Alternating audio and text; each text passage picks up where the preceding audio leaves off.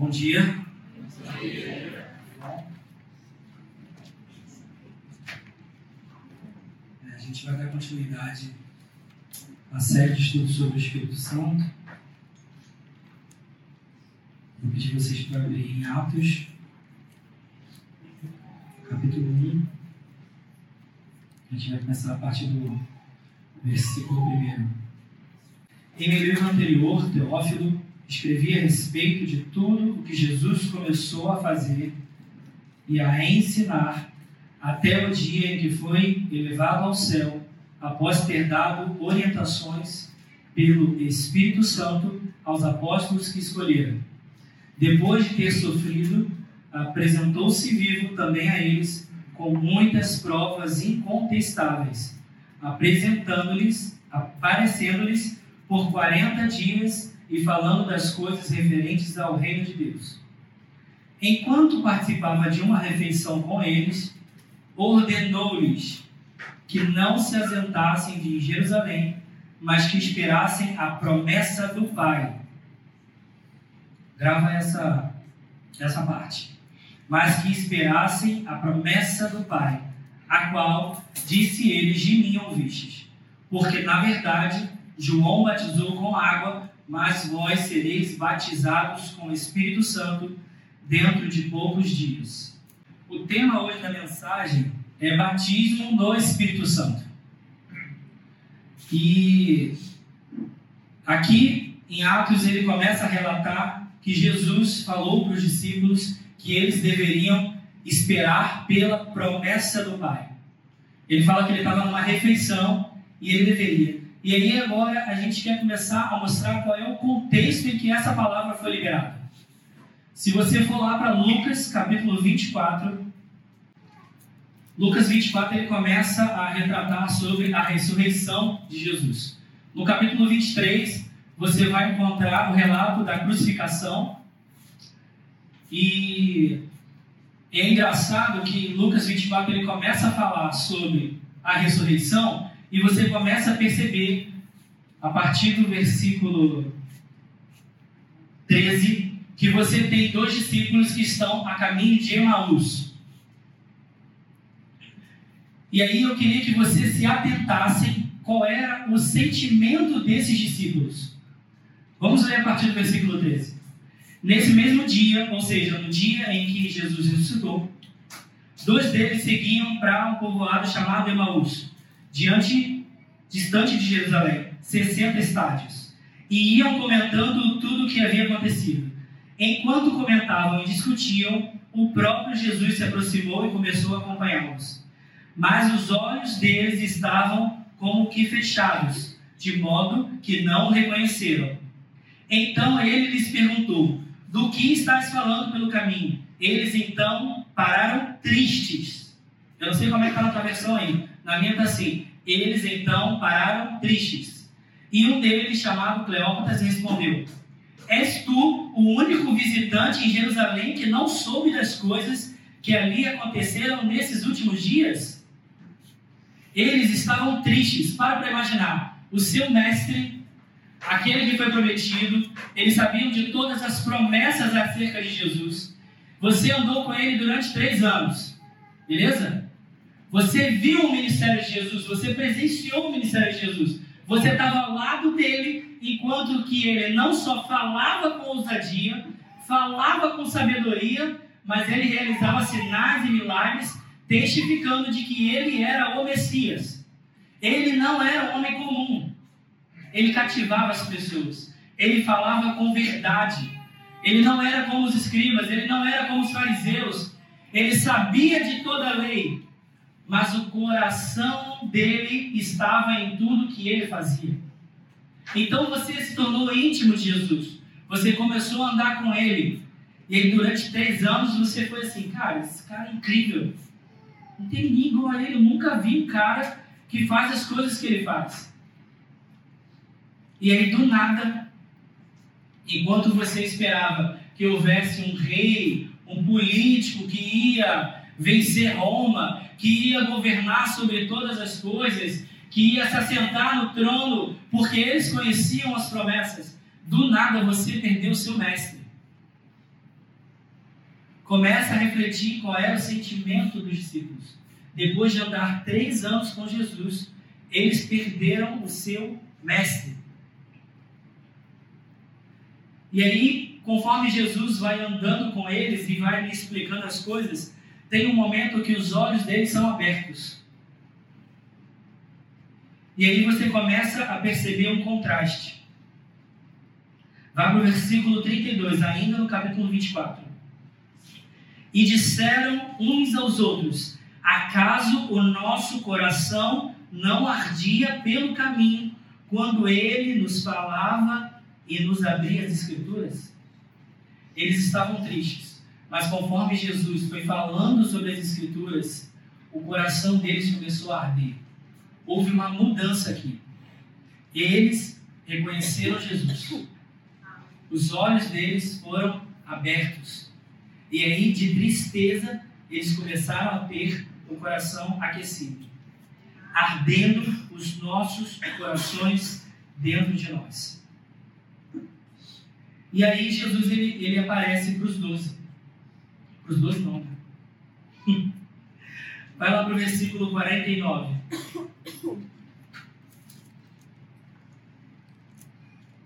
Antes disso, só para introduzir, a partir do versículo 36 ele fala: Enquanto ainda falavam nisso, o próprio Jesus apareceu no meio deles e disse-lhes: Paz seja convosco. E aí eles se assustaram, Jesus mostrou a marca, e aí no versículo 49 fala assim: Envio sobre vós a promessa de meu Pai, mas ficai na cidade até que do alto sejais revestidos de poder. O que a gente leu lá em Atos no capítulo 1, que fala que durante uma refeição ele falou que ia vir a promessa de meu Pai. É sobre esse relato aqui que está falando. Jesus apareceu no meio deles e falou: Esperem a promessa de meu Pai. É claro que os discípulos, uma vez que viram Jesus ressuscitar, eles queriam pregar as boas novas. Eles queriam começar o ministério que Jesus tinha dado para eles. É óbvio que eles queriam falar sobre essa novidade. Jesus ressuscitou, Jesus apareceu a nós. A gente estava aqui dentro de uma casa e Jesus apareceu no meio de nós. Isso não é algo simples. Aquele Jesus que realizou sinais, maravilhas, milagres, ele apareceu, ele ressuscitou no meio de nós e falou: Esperai em Jerusalém. Existe um motivo para ele esperar. Existe um motivo para eu e você esperar pelo Espírito Santo. Não dá para a gente começar um ministério sem o Espírito Santo. Por mais que a gente tenha alguma boa intenção, não dá para a gente fazer nada sem o Espírito Santo. Nós dependemos do Espírito Santo para tudo. Nós dependemos dele para tudo. E aí eu quero começar, através da Bíblia, mostrar como o Espírito Santo, ele estava desde a criação. Já houve aqui uma mensagem dentro dessa série que fala sobre a ação do Espírito Santo no Antigo Testamento. Se você não assistiu, o Daniel falou, vá lá, assiste, ouve o podcast, vê no YouTube. Eu não quero me ater totalmente àquela mensagem, mas eu queria mostrar para vocês que o Espírito Santo ele estava presente lá na criação, porque diz em Gênesis 1, capítulo 2, que o Espírito Santo estava lá. E, e, o Espírito Santo ele também estava sobre pessoas específicas durante a história de Israel. Você vai encontrar vários relatos em que o Espírito Santo ele dominava, ele possuía uma pessoa para fazer coisas específicas. Ele estava sobre José. Você pode encontrar isso lá em Gênesis, capítulo 41, versículo 38. Ele estava sobre Bezalel, eu não sei quantos vão lembrar, mas Bezalel, ele foi instruído pelo Espírito Santo para começar a construir algumas coisas sobre o tabernáculo. Ele foi possuído pelo Espírito Santo.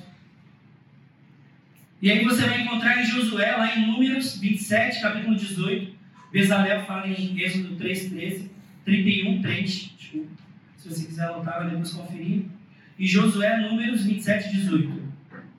E ele também estava, Espírito Santo, sobre todos os profetas. Abre, por favor, em 1 Pedro, capítulo 1, a partir do versículo 10.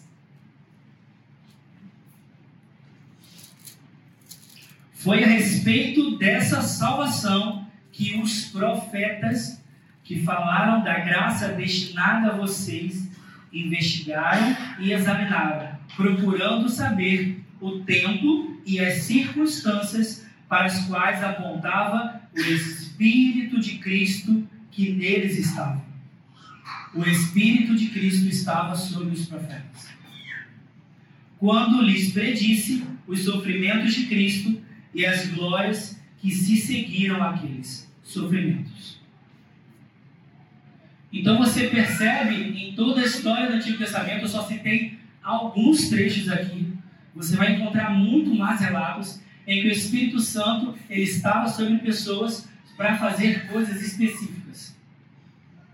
Josué, José não, desculpa, José, ele foi um homem de Deus que foi inspirado pelo Espírito Santo.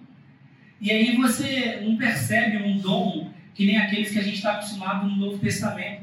Mas José, ele tinha um dom especial para governar sobre finanças.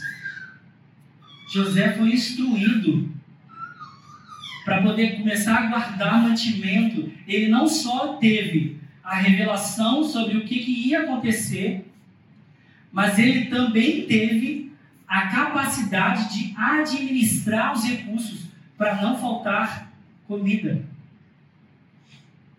Então, o Espírito Santo estava sobre pessoas específicas. E aí você começa a, a perceber no Novo Testamento sobre o ministério de Jesus. Abre, por favor, em Lucas, capítulo 1, versículo 35.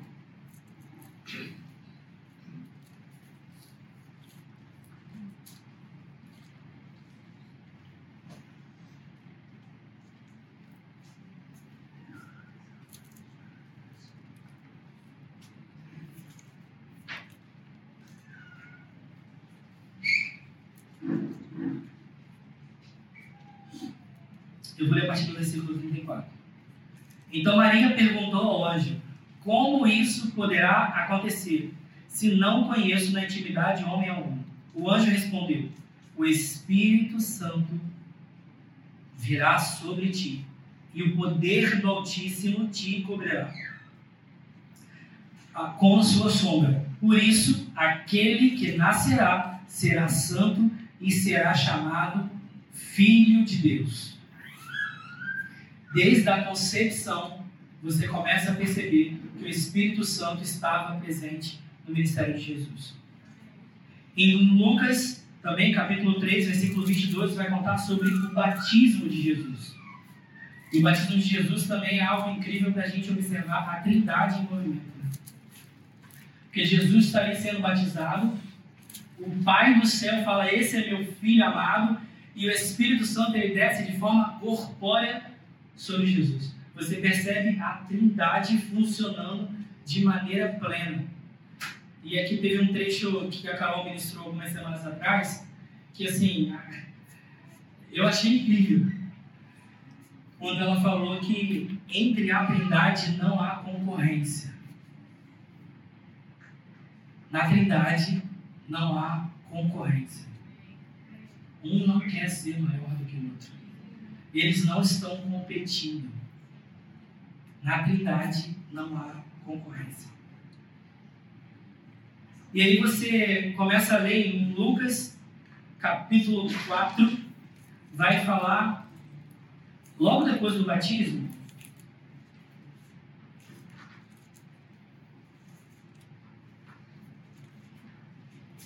logo depois do batismo, olha o que acontece com Jesus a partir do versículo 4. Na plenitude do Espírito Santo, Jesus voltou do Jordão e foi levado pelo Espírito para o deserto. E aí ele vai começar a relatar sobre a tentação. Jesus estava na plenitude do Espírito Santo. Ele estava totalmente cheio. Ele não estava cheio somente um pouquinho. Ele estava na plenitude do Espírito Santo. E ele foi levado ao deserto pelo Espírito. foi o próprio Espírito Santo que levou Jesus ao deserto para ser tentado. E aí, ainda em Lucas capítulo 4, a partir do versículo 14, logo depois de ser tentado, no poder do Espírito, Jesus voltou para a Galileia e sua fama se espalhou por toda a região. Ele ensinava nas sinagogas e era elogiado por todos.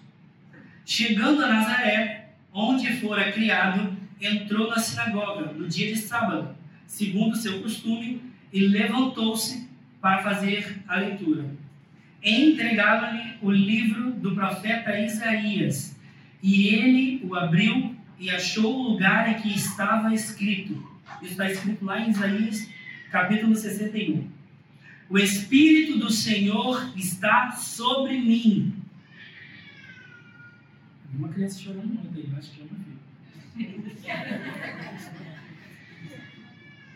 O Espírito do Senhor está sobre mim, porque me ungiu para anunciar boas novas aos pobres e enviou-me para proclamar libertação aos presos, presos e restauração da vista aos cegos, para pôr em liberdade os oprimidos e para proclamar o ano aceitável do Senhor. Esse era o ministério de Jesus. Jesus ele foi ungido para fazer cada uma dessas tarefas. O Espírito do Senhor estava sobre Jesus. Ele estava na plenitude.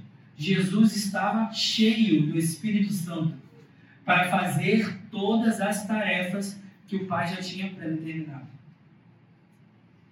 Então a gente contou um pouco aqui do contexto em que o Espírito Santo estava desde a criação sobre pessoas específicas, e nós chegamos no ministério de Jesus vendo que o Espírito Santo guiava Jesus em todas as coisas que ele ia fazer, inclusive sobre o que era primário no seu ministério. E Jesus falou para os discípulos quando apareceu lá naquela refeição: Esperai em Jerusalém Esperai em Jerusalém pela promessa do meu Pai. E nós chegamos em Pentecostes. Pentecostes, ele vai começar a relatar em Atos, capítulo 2. A partir do verso 1 fala assim: Ao chegar o dia de Pentecostes, todos estavam reunidos num mesmo lugar. De repente veio do céu um som como de um vento impetuoso e encheu toda a casa onde estavam sentados. E apresentaram e apareceram umas línguas como de fogo distribuídas entre eles, e sobre cada um pousou uma. Todos ficaram cheios do Espírito Santo e começaram a falar noutras línguas, conforme o Espírito os capacitava. Em Pentecostes, todos ficaram cheios do Espírito Santo. E aqui a gente começa a ter uma mudança de paradigma. Enquanto no Antigo Testamento o Espírito Santo estava sobre pessoas específicas, em Pentecostes o Espírito Santo desceu sobre todos que estavam reunidos. E, e eu comecei a, quando eu estava estudando, eu comecei a reparar que é, há, há uma, uma sequência, há uma sequência de fatos sobre a presença de Deus que é singular e que acontece em Pentecostes e que mostra que Deus queria habitar com os homens. Deus queria habitar entre os homens. Você não precisa abrir mas lá no Sinai, enquanto Deus estava dando as instruções do tabernáculo para Moisés, Moisés começou a anotar. E aí você vai começar a ler lá em, em Êxodo, você começa a perceber é, toda a construção do tabernáculo. Deus entregou para Moisés descrições específicas sobre o tabernáculo. Então tinham cores específicas sobre tecidos, tinham é, medidas sobre o pátio, sobre o Santíssimo Lugar, sobre todos, sobre todos os itens que seriam utilizados, que material que eles deveriam utilizar. Em momento era prata, em momento era bronze, em momento era ouro. Isso tudo foi entregue.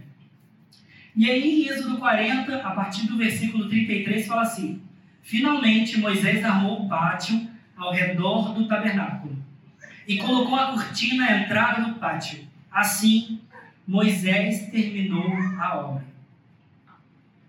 Moisés terminou a obra. Olha o que acontece em seguida.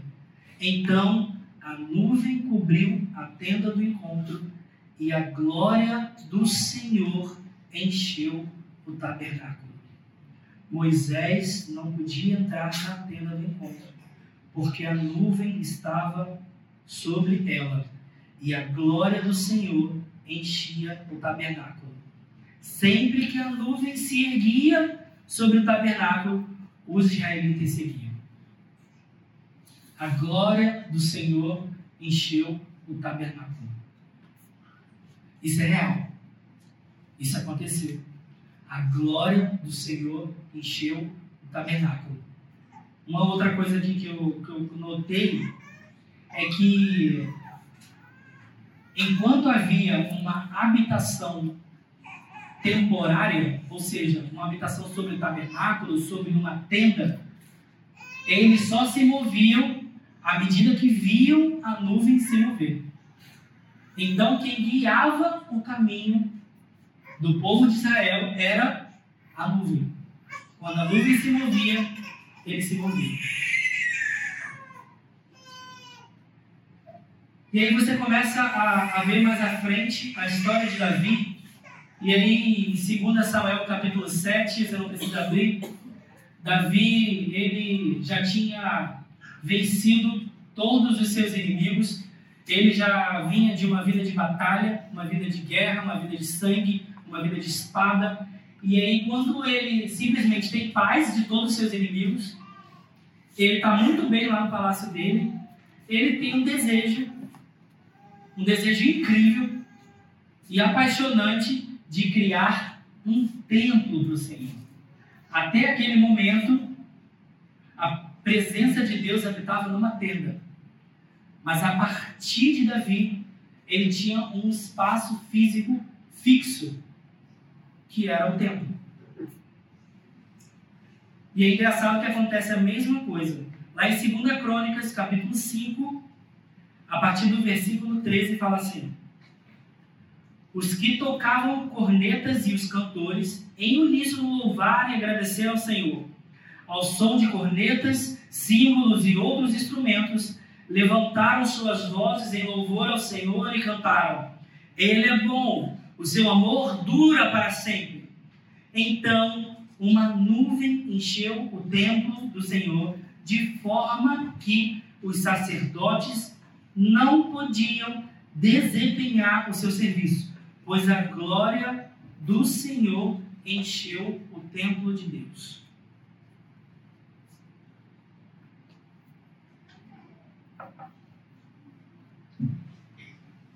Mas aí talvez você esteja me pensando aqui agora, o que, que isso tem a ver com o Pentecostes? Você falou sobre o tabernáculo, você falou sobre o templo, você falou que quando terminou a construção de hábitos de, de, de ambos, a presença do Senhor ocupou o espaço. Mas abre a sua Bíblia, por favor, em Efésios, Efésios capítulo 2. Difícil hoje, né? É a primeira vez, gente. Primeira vez. Efésios capítulo 2 a partir do versículo 19. Portanto, vocês já não são estrangeiros nem forasteiros, mas concidadãos dos santos e membros da família de Deus, edificados sobre o fundamento dos apóstolos e dos profetas, tendo Jesus Cristo como pedra angular, no qual todo edifício é ajustado e cresce para tornar-se um santuário santo no Senhor. O que está falando aqui? Está falando da igreja. Está falando sobre o fundamento da igreja. Nele, vocês também estão sendo juntamente edificados para se tornarem morada de Deus por seu Espírito. Nós estamos sendo edificados. A igreja é a habitação de Deus nesse tempo. Eu quis mostrar que, desde o tabernáculo, lá no Sinai, quando Deus entregou todas as instruções para a construção, Deus ele tem um desejo. Ele quer habitar. Ele quer habitar na sua igreja. Deus ele começa a mostrar o coração dele. Ele quer habitar. Ele não quer um lugar temporário como era o tabernáculo. Ele não quer habitar em um edifício feito por homens, como lá no templo. Ele quer habitar na sua igreja. O próprio Deus quer habitar na sua igreja. E é isso que começa a ser lido através de Pentecoste. O próprio Deus habitando dentro de nós. O próprio Deus habitando na sua igreja. E aí em Pentecoste você começa a observar alguns sinais. Se você está me dizendo que o Espírito Santo foi derramado sobre todas as pessoas lá em Pentecoste, qual é o sinal? Qual é a consequência de ser cheio do Espírito Santo? O primeiro que eu encontrei, e essa não é uma lista extensiva, é só para ampliar o nosso entendimento. Então eu te aconselho que você leia todo o capítulo de Atos e continue lendo a história do Espírito Santo na igreja. Eu pensei algumas coisas aqui que me saltaram aos olhos durante a leitura, mas essa definitivamente não é uma lista completa, plena. Em Atos 2, a partir do versículo 12, fala assim: E perplexos e pasmos, todos diziam uns aos outros: O que que isso quer dizer? Mas outros, zombando, diziam: eles estão embriagados com vinho. O primeiro sinal que eu enxergo quando a gente está cheio do Espírito Santo é embriaguez. E o que, que isso quer dizer? Por que embriagado? Porque quando você está embriagado, você não tem mais domínio sobre as suas ações e sobre as suas emoções. Você estará tão cheio de Deus que você não vai conseguir fazer mais a tua vontade. E aí, quando eu percebo que as pessoas olhavam para eles que estavam cheios do Espírito Santo e diziam: eles estão embriagados, surgiu uma dúvida. E eu ouvi isso do Leandro Vieira. E eu falei assim: cara, isso aqui acabou comigo. Será que eu e você, será que nós podemos ser acusados de embriaguez? Será que o Espírito Santo está tão dentro de nós que a gente não leva uma vida normal a ponto de ser acusado de estar bêbado? Será que a nossa vida é tão normal que a gente não se diferencia das pessoas? E essa semana aconteceu um episódio comigo que parece que foi um soco no estômago. É, acho que foi quarta ou quinta-feira. Eu, eu trabalho perto ali do, do Saara, perto ali do Campo de Santana. E eu fui com dois amigos meus é, para dar uma volta. Eu queria tomar um café, mas aí eles decidiram comprar um bolo. Beleza, vamos lá, vamos rachar um bolo. E aí a gente foi lá no Saara, atravessamos ali o Campo de Santana. E aí nós fomos numa loja. A gente foi no, na Valzira. Muito bom, pessoal. É, e aí a gente pediu um bolo e tal, a gente estava escolhendo sabor. E um colega meu, que não é cristão, ele começou a puxar conversa com a pessoa que estava no caixa. Começou a bater papo e tal, vendo os valores, negociando como se pudesse, né? A tabela era fixa lá, não tinha desconto, né? Mas ele tentou. E aí ele estava falando com ela, brincando, vendo os sabores que tinha, conversando e tal, não sei o quê. E, e aí pediu prato para ela, falou, poxa, tu tem prato aí, não sei o quê. Pô, precisa de pô, não tem prato. Falou, não, vou arrumar para você. Ela conseguiu uns pratinhos, deu pra gente, não sei o quê. E aí a gente saiu dali e eu comecei a brincar com ele. Eu falei, cara, tu é muito galantinha boa, né? Começou a puxar conversa com a menina e tal, não sei o quê. E ele é bom de papo e tal, todo extrovertido. Eu falei, caraca, cara, o que, que tu estava fazendo? Aí ele, cara, às vezes a pessoa está num dia péssimo. Ela está mal o dia todo. E aí aquilo ali foi um momento que, de risada, de alegria. E aí ela teve um dia bom. Quando ele falou isso comigo, me deu um soco no estômago. Porque eu falei assim, eu que tenho o Espírito Santo morando dentro de mim, não fui capaz de fazer isso. Eu deveria ser a pessoa que causasse alguma mudança no ambiente. Podia parecer uma coisa comum, comprar um bolo, mas aquela vida podia ter sido transformada.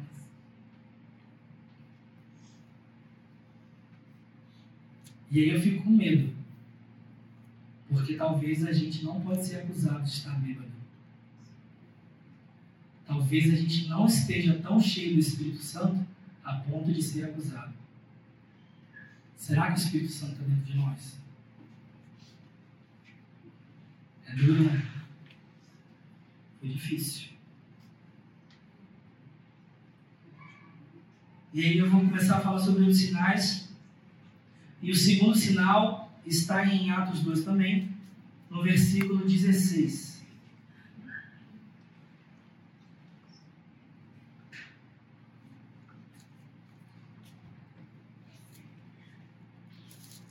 Eu vou ler a partir do versículo 15.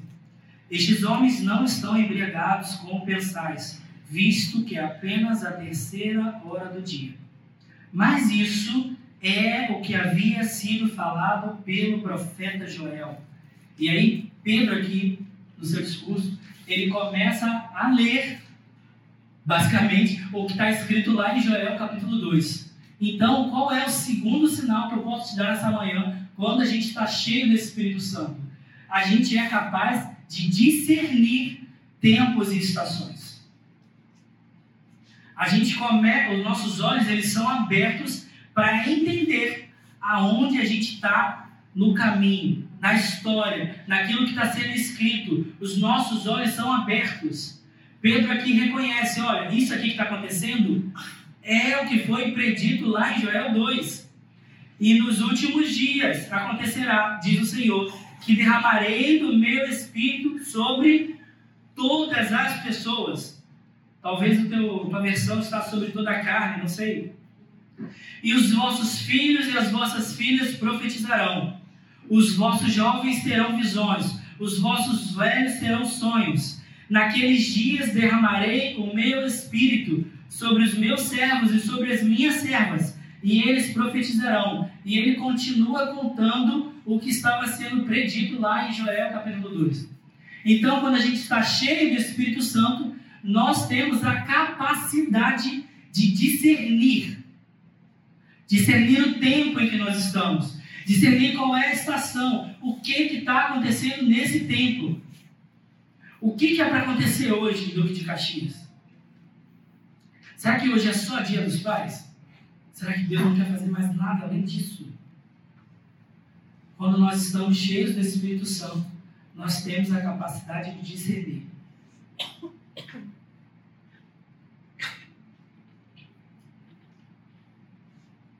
Próximo sinal do preenchimento do Espírito Santo sobre nós. Cumprimento da missão da igreja. Em Atos 2, versículo 38. Pedro então lhes respondeu: Arrependei-vos e cada um de vós seja batizado em nome de Jesus Cristo, para o perdão de vossos pecados, e recebereis o dom do Espírito Santo. Quando nós estamos cheios do Espírito Santo, nós somos capacitados a cumprir a missão que Ele nos designou, que é o Evangelho. é virar para o mundo e falar: se arrependam, creiam em Jesus Cristo, sejam batizados, recebam o dom. Se arrependam, se arrependam, se arrependam. Cumprimento da missão da igreja. Próximo sinal: ser testemunho de Cristo. Abre Atos, capítulo 1, versículo 8, por favor. Mas receberão poder quando o Espírito Santo descer sobre vocês e serão minhas testemunhas em Jerusalém, em toda a Judéia e Samaria e até os confins da terra. Quando nós recebemos o Espírito Santo, nós somos testemunhas de Jesus por onde a gente anda. Esse é mais um cumprimento, mais um sinal do preenchimento do Espírito Santo sobre nós. E aí é engraçado que em Atos você começa a ver o cumprimento dessa palavra. Jesus falou assim: vocês vão receber poder e vão ser minhas testemunhas em Jerusalém.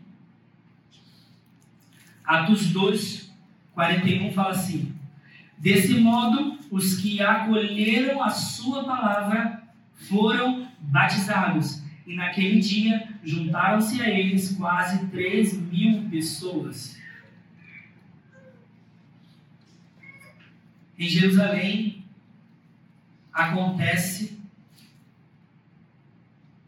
o arrependimento de 3 mil pessoas. Atos 2 começa a falar sobre o nascimento da igreja. Então, o primeiro lugar de influência que a gente tem é o lugar onde a gente vive, é o lugar onde a gente mora, em Jerusalém. Em Atos 8, capítulo 14,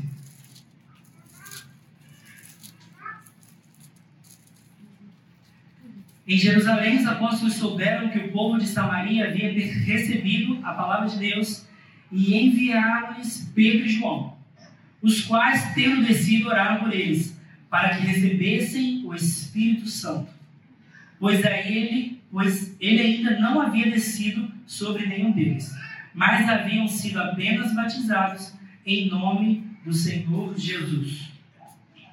Então lhes impuseram as mãos e eles receberam o Espírito Santo. A segunda cidade, que Jesus falou lá em Atos 1, em que eles seriam testemunhas, chegou em Samaria. Vamos para Atos 10 agora. Atos 10, no capítulo 1, começa a falar a história de um homem. Havia um homem em Cesareia cujo nome era Cornélio centurião do regimento militar chamado italiano. Ele era um gentio. Ele não era judeu. Mas olha o que acontece na casa de Cornélio. Versículo 45. Os crentes que eram da circuncisão, todos que tinham vindo com Pedro, admiraram-se de que o dom do Espírito Santo também fosse derramado sobre os gentios. Os crentes que eram da circuncisão, todos os que tinham vindo com Pedro, admiraram-se de que o dom do Espírito Santo também fosse derramado sobre os gentios. O Espírito Santo virá sobre todas as pessoas. Não há limitação é até os confins da terra. Os discípulos lá em Atos 1, versículo 8, eles falaram: Vocês vão ser minhas testemunhas em Jerusalém, em toda a Judéia, em Samaria e até os confins da terra. E aí você começa a ler o livro de Atos, você percebe esse crescimento da igreja. Você percebe que o Espírito Santo vai alcançando todas as pessoas em todos esses lugares. E talvez agora você esteja me perguntando, pô, mas e o que, que é o batismo com o Espírito Santo? O que afinal é o batismo com o Espírito Santo? Abre, por favor, em Efésios, capítulo 1, versículo 13 e 14.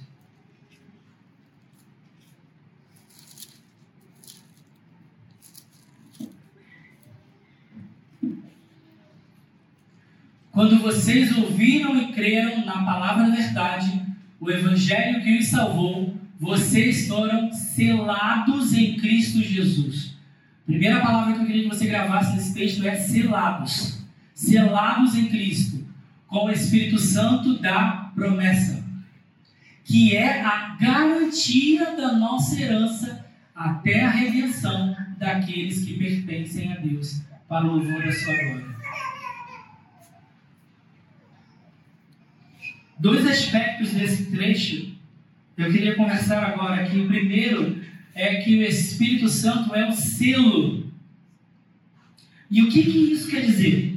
Um selo na antiguidade, ele servia pelo menos dois propósitos. O primeiro era dar integridade a um documento. Então, quando você encontrava um documento que tinha um selo, você reconhecia esse documento pertence a tal rei. Esse documento pertence, pertence a tal reino, a tal povoado. Você reconhecia, porque aquele documento era íntegro, porque ele tinha o selo. O selo era que dizia da onde aquele documento era. E o outro propósito que servia o selo era para dar clareza sobre a posse, ou seja, a propriedade de algo. Algo que tinha inscrição de um selo era de posse daquele que tinha o selo. Ou seja, um rei, por exemplo, tinha o seu selo, o seu sinal, sobre aquilo que era seu, dando clareza da possessão e deixando claro perante todos a quem pertencia. O Espírito Santo é um selo sobre nós. Primeiro, porque ele diz que nós somos íntegros. E outro, porque ele diz de quem nós somos. Então, quando as pessoas olham para a gente, eles têm que ver que nós somos um selo. A gente tem que estar selado com o Espírito Santo. E em Efésios estava falando eu vou ler de novo. Nele, quando vocês ouviram e creram na palavra da verdade, o evangelho que salvou, vocês foram selados com o Espírito Santo da promessa, que é a garantia da nossa herança até a redenção daqueles que pertencem a Deus para o louvor da sua glória. Ele é a garantia. E o que, que isso quer dizer?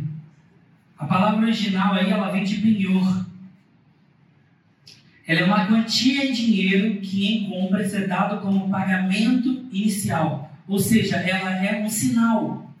Sabe quando você encontra um carro e aí você fala assim: não, cara, esse carro aqui é meu, mas eu não tenho o dinheiro tudo agora. Então eu vou te dar um sinal me comprometendo de que eu vou te dar o restante. O Espírito Santo é uma garantia. Ele foi nos dado como garantia nós começamos agora a experimentar coisas que são do reino vindouro através do Espírito Santo. Ele é a nossa garantia. Romanos 8, a partir do versículo 9, fala assim: Entretanto, vocês não estão sobre o domínio da carne, mas do Espírito. Se de fato o Espírito de Deus habita em vós, e se alguém não tem o Espírito de Cristo, não pertence a Cristo. Se alguém não tem o Espírito de Cristo, não pertence a Cristo. O Espírito Santo aponta sobre pertencimento. A quem nós pertencemos. Entretanto, vocês não estão sob o domínio da carne que quer dizer que você não faz as suas próprias vontades. Você não age conforme o seu querer. Não é mais a tua carne que te domina, mas o Espírito. Se de fato o Espírito habita em vocês. Estou partindo já para a conclusão. Foi bem mais rápido do que eu achei que seria. Graças a Deus. Mas é uma palavra dura. Alguns trechos que eu falei sobre selo, sobre a gente refletir se nós de fato temos o Espírito Santo habitando entre nós.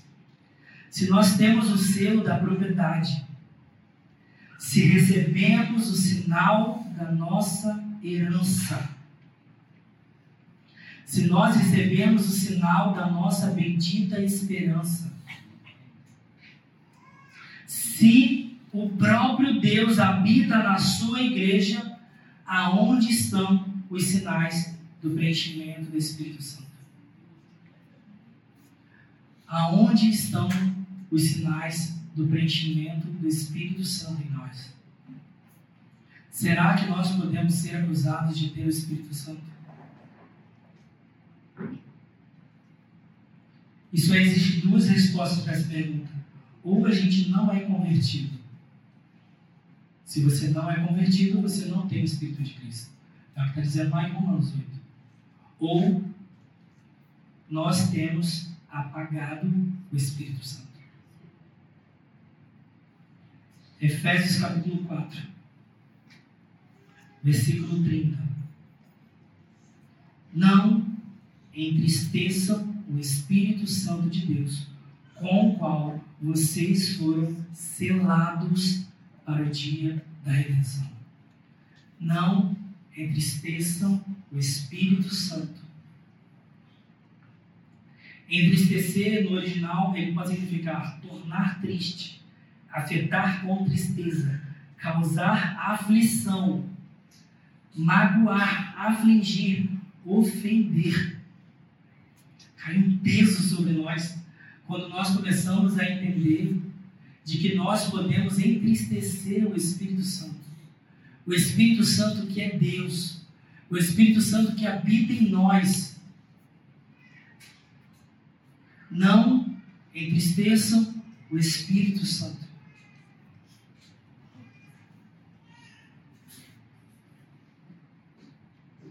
Os músicos podem tomar as por favor.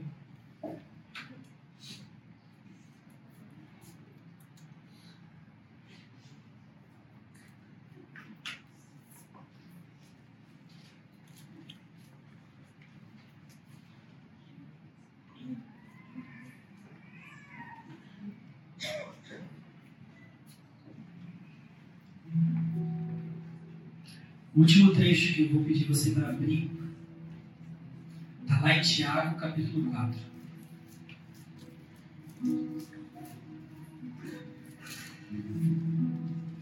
Mas antes de ler, eu queria que você refletisse sobre tudo que foi dito aqui. Refletisse de que o Espírito Santo ele estava na fundação do mundo. O Espírito Santo ele se apossava sobre pessoas específicas.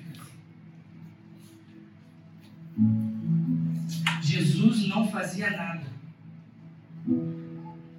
a não ser através do Espírito. O Espírito Santo estava na concepção de Jesus, estava no batismo de Jesus. O Espírito Santo estava sobre ele para ele executar a obra a qual ele foi designado. O Espírito Santo levou ele para o deserto para ele ser tentado. O Espírito Santo permanecia sobre Jesus. E a partir de Pentecoste, o Espírito Santo desce sobre toda a carne, sobre todos. E as pessoas começam a ficar embriagadas. Você não consegue mais reconhecer uma pessoa que tem o Espírito Santo. Ela é diferente. Aquilo que ela fazia antes, ela não faz mais. Por causa do Espírito Santo que habita nela. As vontades que ela tinha antes, ela não tem mais, por causa do Espírito Santo que habita nela. Ela é capacitada para ser testemunho de Cristo aonde ela for. Seja numa padaria, seja no trabalho, seja na faculdade, em qualquer lugar. Quando nós temos o Espírito Santo, nós somos capacitados para ser testemunha de Jesus.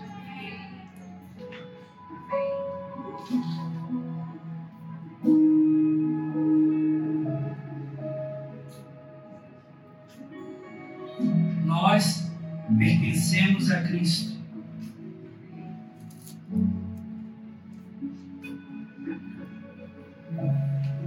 Espírito de Deus habita em nós.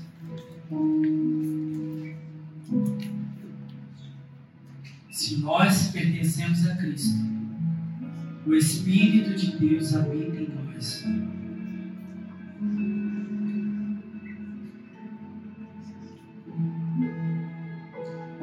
Tiago 4, versículo 5.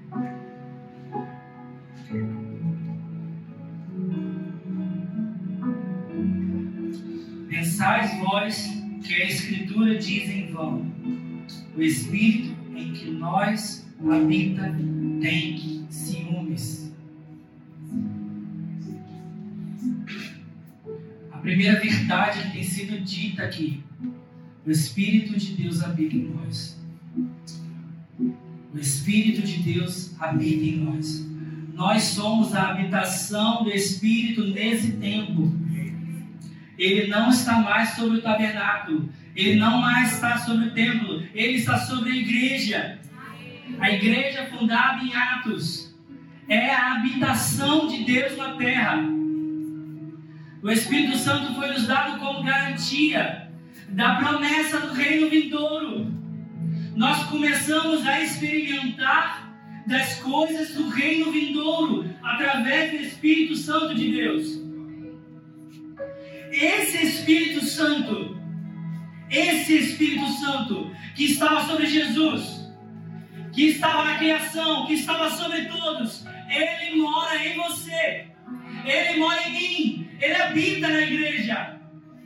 E ele tem ciúmes. Ele tem ciúmes. Talvez ainda você não conseguiu perceber isso, mas há dentro de você um Deus ciumento. Há um Deus ciumento dentro de você. O próprio Deus que habita em nós tem ciúmes.